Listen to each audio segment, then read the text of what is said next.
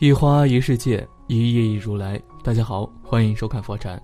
今天和大家分享的是，成功学专家希尔曾经说过，人性的弱点的唯一目的就是帮助人们解决生活中所面临的最大问题。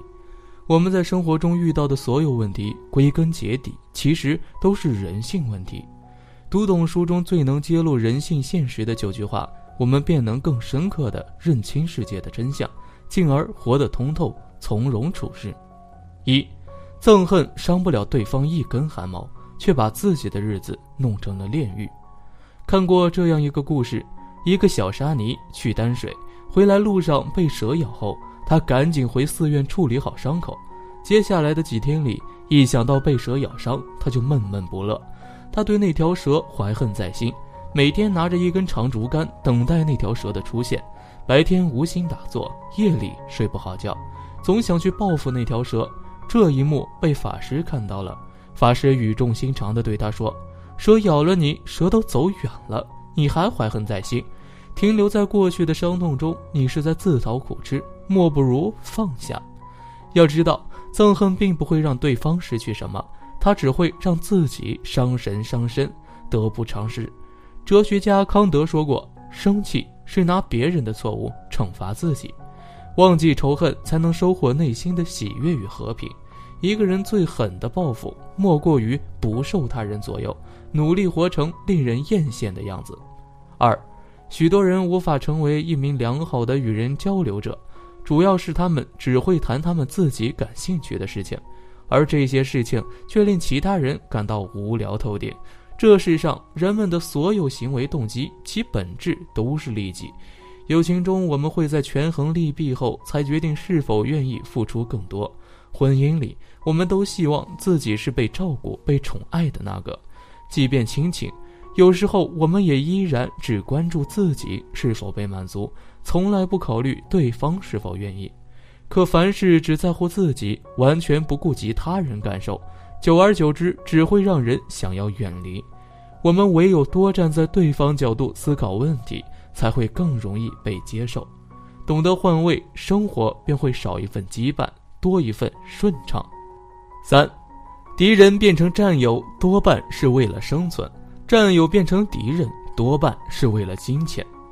丘吉尔曾经说过：“没有永远的朋友，也没有永远的敌人，只有永恒的利益。”话虽刺耳，却特别真实。成年人的世界，真心朋友固然存在，可多数是利益维持。利益一致是朋友，利益冲突就是敌人。网上有这样一个提问：朋友之间扯上利益关系，还会走远吗？一位网友分享了自己的经历：他和朋友一起开店，说好一个出技术，一个出资金。不曾想，最后朋友觉得自己提供了启动资金，应该分得更多利益，两人因此闹掰。天下熙熙，皆为利来；天下攘攘，皆为利往。说到底，多数感情的维系全靠一个“利”字。我们唯一能掌握的是做好自己，不断向上的路上，一定会遇到重情而轻利的人。四。这个世界既不是有钱人的世界，也不是有权人的世界，它是有心人的世界。人生在世，多数人都陷入名利的漩涡，整日为此奔波劳碌。可如果总被欲望裹挟，被生活推搡着去追逐，而忘却生活最本真的意义，既会劳神费力，又会因欲望未被满足而郁郁寡欢。老子曾说。祸莫大于不知足，咎莫大于欲得，故知足之足常足。意思是说，天下最大的祸患莫过于不知足，最大的罪过莫过于贪得无厌。只有知道满足的富足之人，才能获得永远的富足与快乐。就像九十五岁的查理芒格被人问及长寿秘籍时，他说：“不过度消费，不放纵欲望。”保护心情愉快，不纠结于内心的烦恼，这些简单的事情都可以让生活变得更好。一江春水一江涛，一山更比一山高。无论我们活成什么样子，这世上永远有我们够不着的地方。唯有学会以富足的心境对待生活，以简单的心态看待世界，人生才会豁然开朗。五，最重要的不是别人有没有爱我们，而是我们值不值得被爱。安徒生曾经写过这样一个故事：一个愚蠢的皇帝被两个骗子愚弄，穿上了一件看不见的新衣，赤裸的举行游行大典。结果大臣们为了恭维皇帝，都夸这件根本不存在的衣服好看，而皇帝也信以为真。生活中，如同这样的人大有人在。他们虚荣心作祟，把别人的称赞当成是生活下去的动力，却从不审视自己是否值得被认可。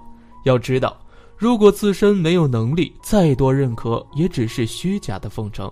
它不仅不能增加个人价值，反而会让我们逐渐迷失。看过一句话：“被爱也是一种能力，因为只有足够优秀，才有被爱的资本。”一个人若想持续被人喜爱，唯一的办法就是永远清醒地看待自己，提升自己。当我们真正变得优秀、有价值，鲜花和掌声自然时刻存在。六，一个人想平庸。阻拦者很少，一个人想出众，阻拦者很多。生活中，很多人一面想去做某件事情，一面却被惰性所支配，迟迟不肯行动，或者因为遇到阻力和障碍就灰心丧气，停滞不前；亦或许一旦受人质疑，就怀疑自己的选择。亚里士多德说：“优秀是一种习惯，同样，平庸也是一种习惯，一种选择放弃、甘愿平庸的习惯。”人生就是如此，你觉得容易，说明你在走下坡路，正慢慢平庸；你觉得困难，证明你在走上坡路，正一点点接近成功。村上春树起初决定以写作为生时，周围人嘲讽他，觉得他异想天开，可他偏要实现梦想，于是不顾他人嘲笑，每天早上四五点起床，工作五六个小时，写四千字，坚持数十年。正因如此，他成了享誉世界的作家，获奖无数。凤凰涅槃正是经历了痛苦，才有震撼人心的美丽。成功从不会唾手可得，只有敢于突破层层阻力，迎难而上，才会走上巅峰。七，若想激怒对方，你只需以激烈的批评作为武器，即使那批评合情合理，对方都可能会记恨终身。莎士比亚说过。一个人宁愿听一百句美丽的谎言，也不愿听一句直白的真话。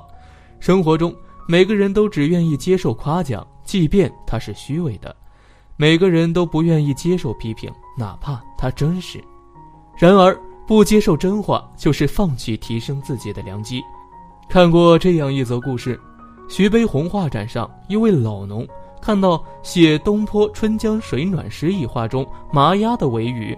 长而曲卷，便对徐悲鸿说：“先生，你这幅画的鸭子画错了，您画的是麻鸭，可是现实中雌麻鸭的尾巴没有这么长的。”已是大师的徐悲鸿听完后，不仅没有发怒，反而坦然接受了批评，表明自己疏于写生，并向老农表示深深的谢意。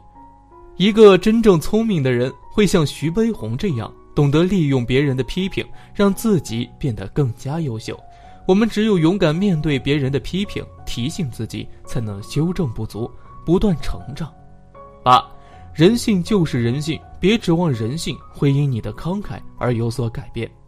纪伯伦曾说：“永远不要试图改变一个人，除非他自己想要改变。”越长大越发现，世上没有两片完全相同的叶子。一个人也不会因为我们的宽容和慷慨而有所改变。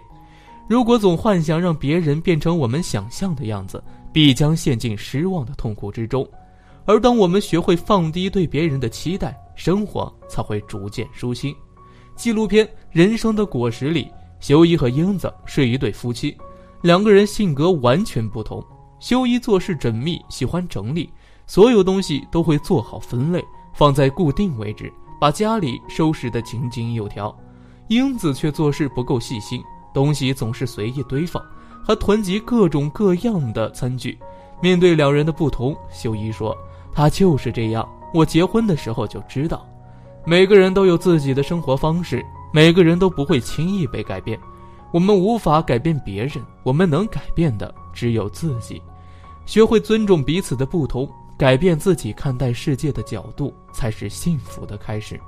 九，有一种人只做两件事：你成功了，他嫉妒你；你失败了，他笑话你。心理学中有这样一个螃蟹定律：如果竹篓中放了一只螃蟹，必须要记得盖上盖子，否则它就会爬出来；但如果竹篓中放了很多螃蟹，就不必再盖，因为一旦有螃蟹想要爬出去，其他的螃蟹就会用大钳子把它拖下去，然后会有另一只螃蟹踩着它向上爬，如此往复循环，无一只螃蟹能够成功。生活中也不乏见不得别人好的现象，自己没有得到升职加薪，如果别人也没得到，自己就不会那么伤心；而一旦别人得到了，而自己没有得到，就会嫉妒，甚至想方设法的拉他下来。其实见不得身边人好，是在断自己的后路，最终受害的是自己。俗话说：“爱出者爱返，福往者福来。”帮人就是帮己，渡人就是渡己，与人为善就是与己为善，成就他人才能成就自己。罗曼·罗兰曾说：“世上只有一种英雄主义，那就是认清生活的真相后依然热爱它。”真正的智者会在认清人性的真相后，避开阴暗，拥抱光明。